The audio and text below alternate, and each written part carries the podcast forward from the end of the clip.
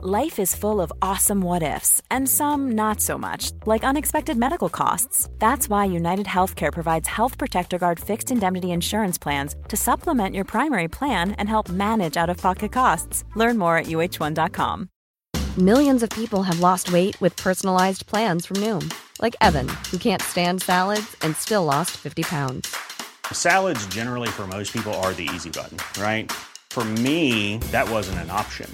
I never really was a salad guy. That's just not who I am. But Noom worked for me. Get your personalized plan today at Noom.com. Real Noom user compensated to provide their story.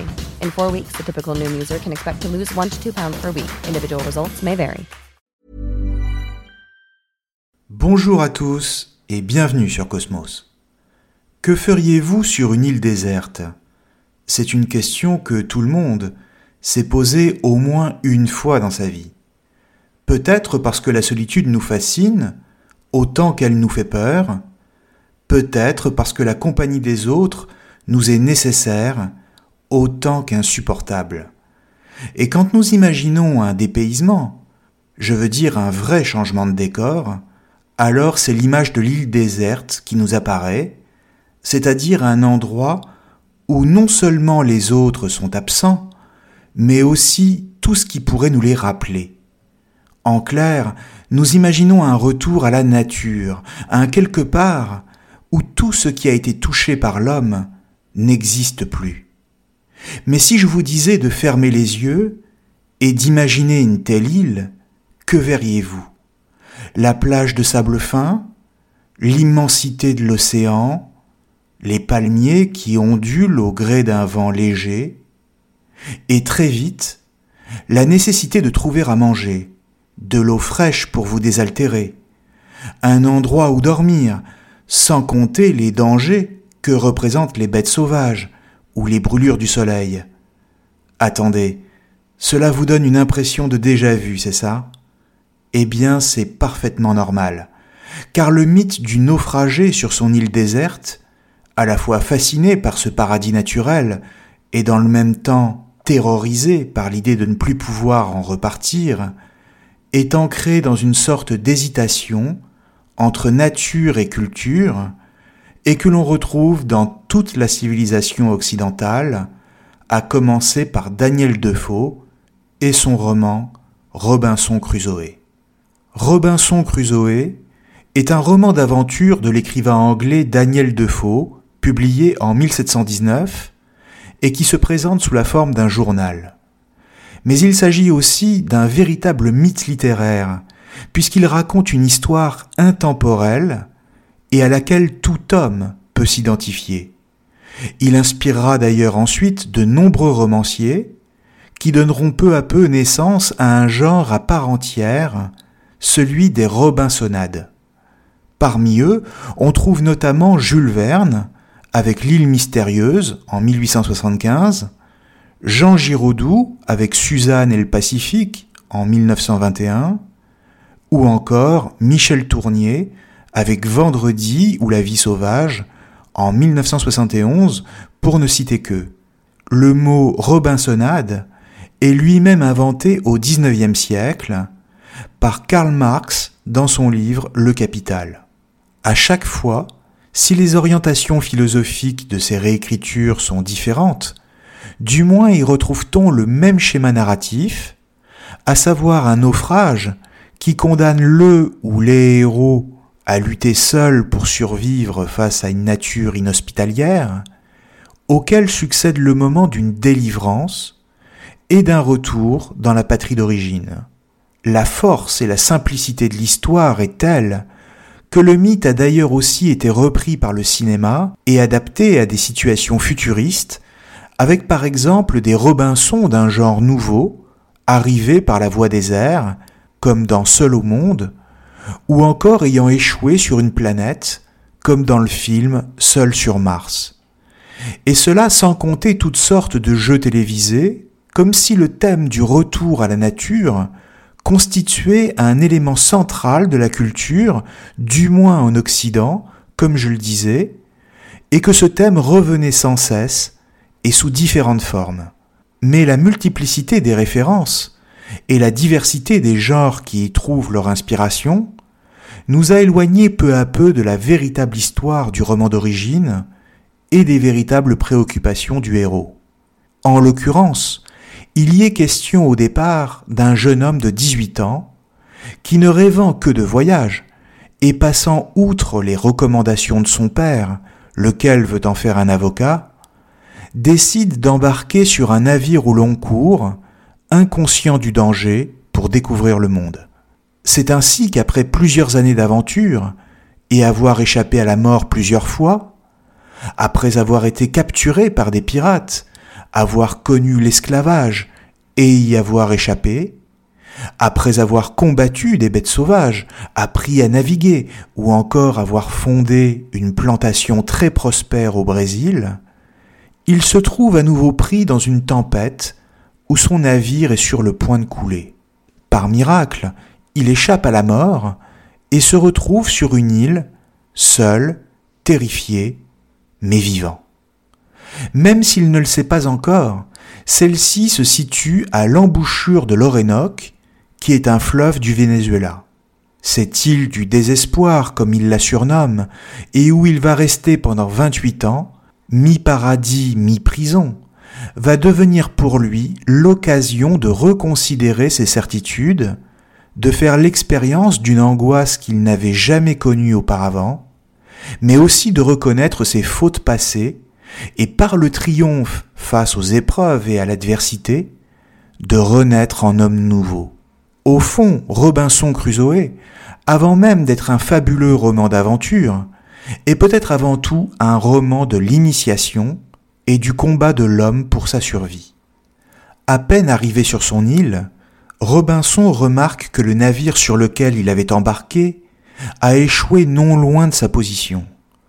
Le héros entreprend alors d'y prendre tout ce qu'il peut trouver, à commencer par de la nourriture, pain, viande, riz, fromage, biscuits, mais aussi des fusils, de la poudre, des vêtements, des couvertures, et des planches et des outils trouvés dans un coffre de charpentier afin de construire une habitation et de fabriquer des meubles. Ainsi, même au plus profond de son désespoir, Robinson ne cesse de se reprendre lui-même et de dire à quel point il est bien heureux d'avoir pu trouver tous ces objets, sans quoi son sort eût été bien différent. En effet, s'il est seul perdu en pleine nature, ce n'est pas pour autant un retour à l'état de pure nature tel que décrit par Rousseau par exemple, c'est-à-dire un état où il serait démuni de tout et complètement nu au milieu de la nature. Non, Robinson, lui, a pu sauver tout le nécessaire pour survivre plusieurs années et ainsi être en mesure de recréer une civilisation en miniature. Il va donc allumer un feu, puis se faire tour à tour charpentier pour construire une habitation, et élever des palissades pour se protéger d'éventuels animaux sauvages, agriculteur pour produire du blé, du riz ou de l'orge, ou élever des chèvres, colonisateur et ministre de l'Intérieur quand il ose enfin, après plusieurs années, faire le tour de son île et la visiter. D'une certaine manière, Robinson sur son île est une sorte de métaphore de l'humanité, une version abrégée de l'histoire de l'homme et de sa lutte avec la nature par le travail. Il va également commencer à écrire son journal, penser, se parler à lui-même, comme si la société des hommes était toujours là et qu'il la portait en lui. Au cœur de sa solitude, et même perdu au plus profond de la nature, la civilisation est toujours présente dans les réflexes mêmes de Robinson. Et c'est bien normal d'ailleurs, parce que les hommes sont toujours immédiatement pris dans une réalité sociale. Nous venons au monde et nous vivons dans une société qui nous transmet d'emblée une culture, une langue, des habitudes et des codes moraux. Il est impossible d'en sortir et de s'éloigner d'elle totalement. Ainsi, même quand l'homme croit être seul, la société le hante toujours par son langage et ses habitudes. L'ermite est toujours en contact virtuel avec la société Il ne fait que vivre à distance d'elle, ce qui fait qu'une véritable solitude, c'est-à-dire une situation où l'individu serait totalement détaché de la société des hommes, n'est pas vraiment possible. Disons tout simplement qu'il y a une différence entre être seul et se trouver à distance des autres, comme Robinson. C'est exactement ce qu'explique le philosophe Henri Bergson dans son livre Les deux sources de la morale et de la religion, publié en 1932, dans lequel il fait directement référence à Robinson Crusoe. Il dit En vain, on essaie de se représenter un individu dégagé de toute vie sociale. Même matériellement, Robinson dans son île reste en contact avec les autres hommes, car les objets fabriqués qu'il a sauvés du naufrage, et sans lesquels il ne se tirerait pas d'affaire, le maintiennent dans la civilisation et par conséquent dans la société.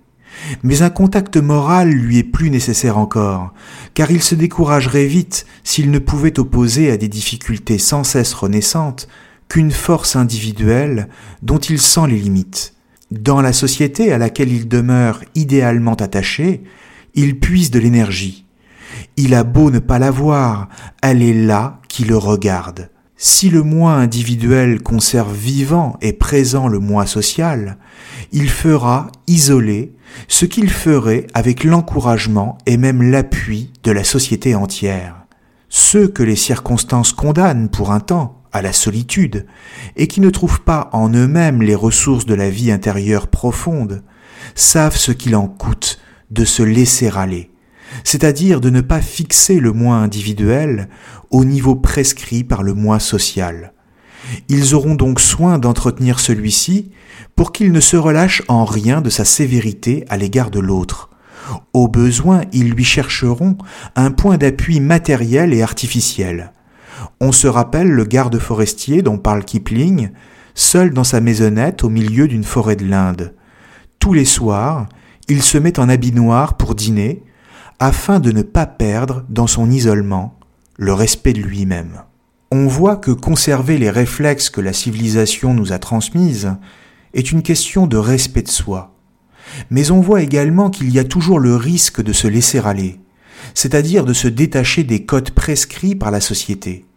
Celui qui se laisse aller, comme dit Bergson, c'est celui qui n'écoute plus ce que la société lui dicte, dès lors qu'il est seul, et qu'il commence aussitôt à se comporter comme une brute ou un animal. Il laisse libre cours à ses instincts, ne s'habille plus, ne fait plus sa toilette, mange avec les doigts, encore une fois, sous prétexte qu'il est seul. C'est seulement là que la solitude apparaît vraiment. Et c'est ce qui arrivera au héros quand, avec le temps, il développera des passions extrêmement violentes et se laissera aller à des accès de haine. En effet, après plusieurs années de vie sur l'île, Robinson découvre que des cannibales y débarquent de temps en temps pour festoyer et organiser des festins de chair humaine avant de repartir en pirogue. Effrayé par cette découverte, mais aussi révolté par cette sauvagerie, il passe tantôt de la haine et la volonté de tuer, tantôt à une réflexion teintée d'empathie pour ces êtres qu'il cherche à comprendre. Mais d'une manière générale, la violence reprend toujours le dessus en lui. Robinson vivant chez les sauvages en vient presque à devenir sauvage lui-même, laissant libre cours à ses pulsions de cruauté. Il fonde sa vie autour de sa poudre, qu'il dispose un peu partout autour de lui. Il est gagné par des troubles violents, selon son expression, dont il est conscient et sur lesquels il s'interroge quand il redevient lucide. Il n'hésite pas à faire couler le sang plus que nécessaire, ou se demande comment capturer quelques cannibales pour en faire des esclaves. Il est question pour le héros de se transformer en machine à tuer pour ne pas être tué. Le basculement dans la barbarie est donc toujours possible. L'arrivée sur son île d'un autre personnage, un sauvage à qui Robinson sauve la vie et qu'il appellera Vendredi, va permettre le retour à une certaine forme de société et va ainsi réintroduire sur l'île la redécouverte de la question morale.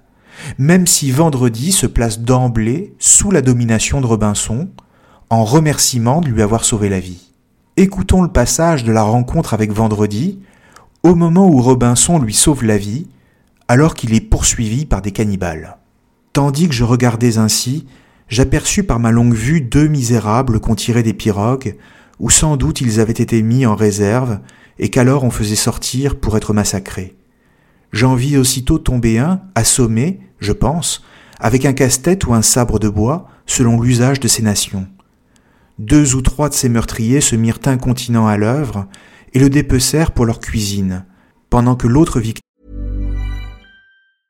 A lot can happen in three years, like a chatbot may be your new best friend. But what won't change? Needing health insurance. United Healthcare Tri Term Medical Plans, underwritten by Golden Rule Insurance Company, offer flexible, budget friendly coverage that lasts nearly three years in some states. Learn more at uh1.com. Quality sleep is essential. That's why the Sleep Number Smart Bed is designed for your ever evolving sleep needs. Need a bed that's firmer or softer on either side? Helps you sleep at a comfortable temperature? Sleep Number Smart Beds let you individualize your comfort so you sleep better together. JD Power ranks Sleep Number number 1 in customer satisfaction with mattresses purchased in-store. And now, save 50% on the Sleep Number limited edition Smart Bed for a limited time. For JD Power 2023 award information, visit jdpower.com/awards. Only at a Sleep Number store or sleepnumber.com.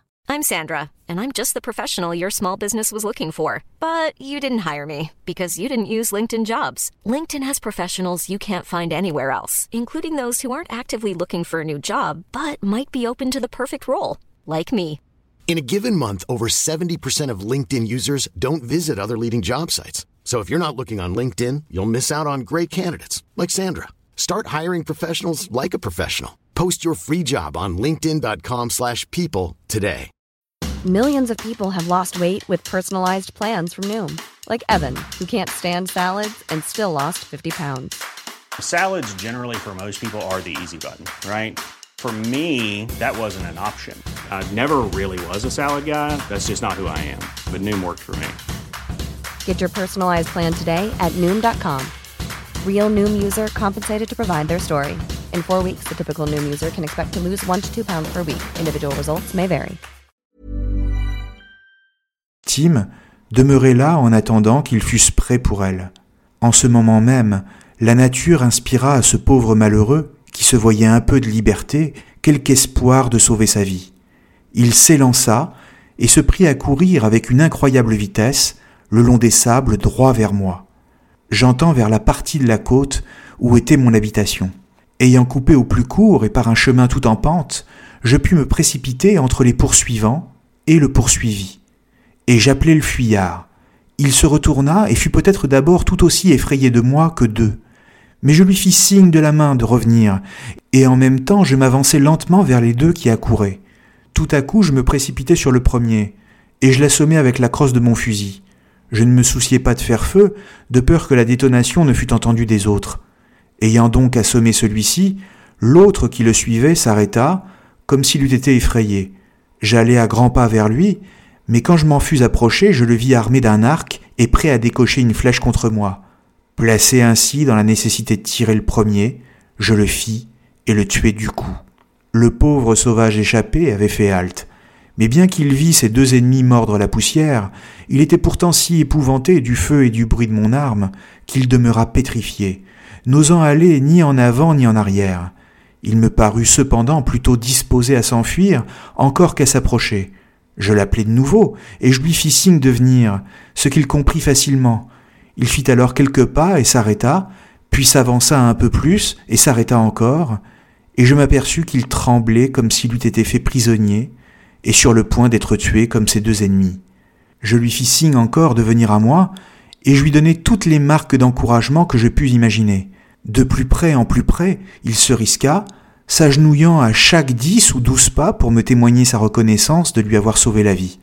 Je lui souriais, je le regardais aimablement et l'invitais toujours à s'avancer.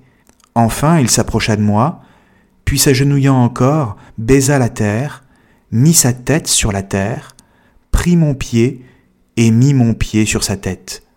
Ce fut, il me semble, un serment juré d'être à jamais mon esclave.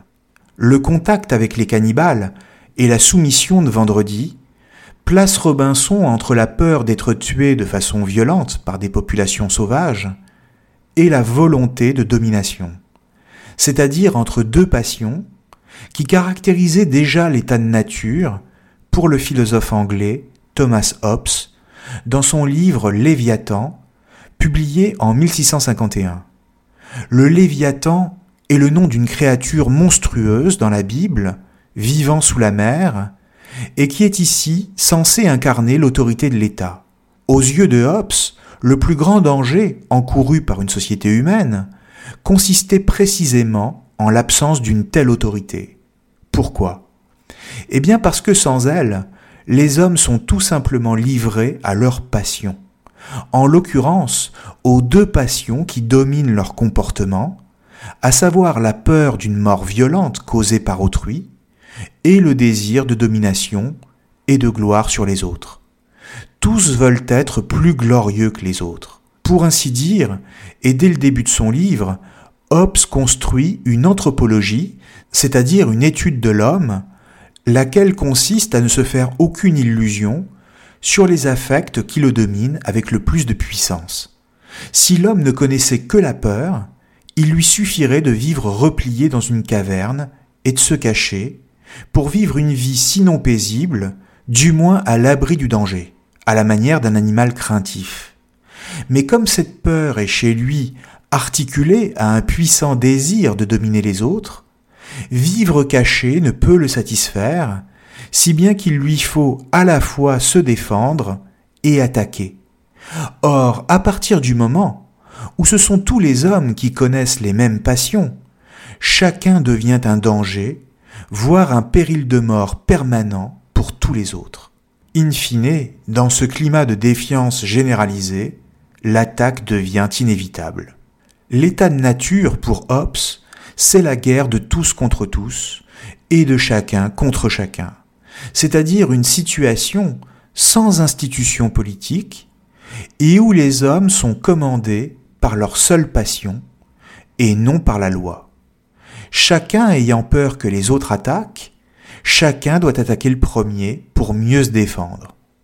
Hobbes constate donc que l'absurdité d'une telle situation est que chacun attaque pour prévenir l'attaque des autres et donc s'expose à ce qu'il voulait éviter. Tuer ou être tué, tel est l'enjeu. Et cela aboutit de façon quasi mécanique à une attaque généralisée et d'une violence redoutable cette violence sera d'autant plus grande et plus durable tant que les conditions de sécurité ne seront pas réunies. Selon Hobbes, le salut de la société ne peut venir que de l'abandon par tous les individus de la totalité de leur puissance de commettre des actes violents et de la remettre entre les mains d'un souverain, et donc de passer de l'état de nature à un pacte social. Pour Hobbes, les hommes ne sont donc pas naturellement des animaux politiques, contrairement à ce que pensait Aristote, car il n'instaure un État qu'à travers un pacte, c'est-à-dire un accord, qui consiste précisément à renoncer aux élans de la nature en eux, et donc à décider de se maîtriser eux-mêmes. Or, dans le roman, les deux passions décrites par Hobbes sont bel et bien présentes chez le héros. Son île apparaît ainsi comme une métaphore de l'état de nature, au sens de Hobbes, c'est-à-dire comme une situation où les institutions politiques n'existent pas et où l'individu est livré à la peur qui le tourmente à chaque instant, parce que tout dans la violence des éléments, et chez les cannibales, représente un danger. En retour, cette peur engendre chez lui de la violence, dont il n'aurait peut-être jamais été capable s'il était resté dans le confort de son milieu d'origine. En clair, c'est parce qu'il a peur que Robinson va connaître des explosions d'agressivité et qu'il ira jusqu'à tuer, ce qui répond parfaitement à l'analyse de Hobbes pour décrire l'homme à l'état de nature. Comprenons également que cette violence est également due à une souffrance psychologique du personnage de Robinson, laquelle est due à des reproches moraux qu'il s'adresse constamment à lui-même, ce qui le conduit à considérer sa situation de naufragé comme une juste punition, un châtiment qui lui est imposé par Dieu pour qu'il expie ses fautes. Il se reproche notamment d'avoir désobéi à son père d'avoir pris la mer et de s'être engagé dans une vie d'aventurier sans son accord, alors que celui-ci l'avait averti des risques qu'il encourait. C'est ce qu'il appelle son péché originel. L'incarcération que représente l'isolement sur son île, au milieu de l'océan, ne fait qu'accroître à la fois son angoisse et ses reproches. Dans ce contexte, il est pour ainsi dire condamné à travailler pour survivre, mais surtout à réfléchir sur sa propre condition et son propre destin, c'est-à-dire à subir un poids moral qui le ramène toujours à la nécessité de la repentance. Comprenons bien que l'œuvre de Defoe s'inscrit dans le cadre religieux de la foi protestante et calviniste, laquelle consiste à considérer le travail comme une nécessité de produire des richesses, certes, mais aussi à condamner toute jouissance qui en résulterait par le fait de les dépenser. Il s'agit d'encourager l'homme à privilégier l'introspection et la repentance. C'est ce qu'on appelle le puritanisme. Ce courant du protestantisme est né en Angleterre au XVIe siècle et a participé à la réforme religieuse anglaise quand le pays a abandonné la religion catholique et que l'État a fondé l'anglicanisme. Mais comme les puritains allaient toujours plus loin dans leurs exigences, ils se sont vus exilés, et c'est notamment de l'autre côté de l'Atlantique qu'on les retrouve à partir du XVIIe siècle, au moment où ils constituent les premières colonies d'origine britannique sur le sol américain, c'est-à-dire aux États-Unis. Ces premiers groupes de colons puritains apportent avec eux les principes du mérite par le travail, de la liberté individuelle et de la démocratie, mais aussi d'un mode de vie sans ostentation et le plus simple possible.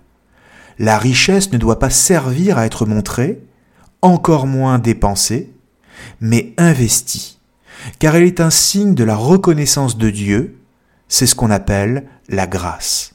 L'alliance entre la richesse et l'austérité est ainsi réalisée comme l'a bien vu le sociologue allemand Max Weber dans son livre L'éthique protestante et l'esprit du capitalisme, publié entre 1904 et 1905. Or, au moment où Daniel Defoe écrit son roman, l'esprit du puritanisme souffle encore sur l'Angleterre. Sur son île, la seule valeur est le travail fourni par Robinson, en ce sens que c'est par lui qu'il gagne sa survie, mais dans le même temps, la notion de richesse n'a plus aucun sens. Le luxe, l'ostentation, la recherche même de la beauté ont disparu.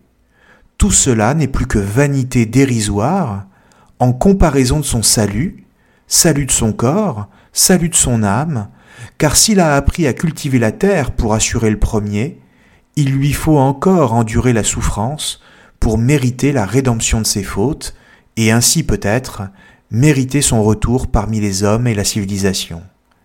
La solitude du héros apparaît comme l'épreuve imposée par Dieu pour qu'il puisse obtenir la grâce.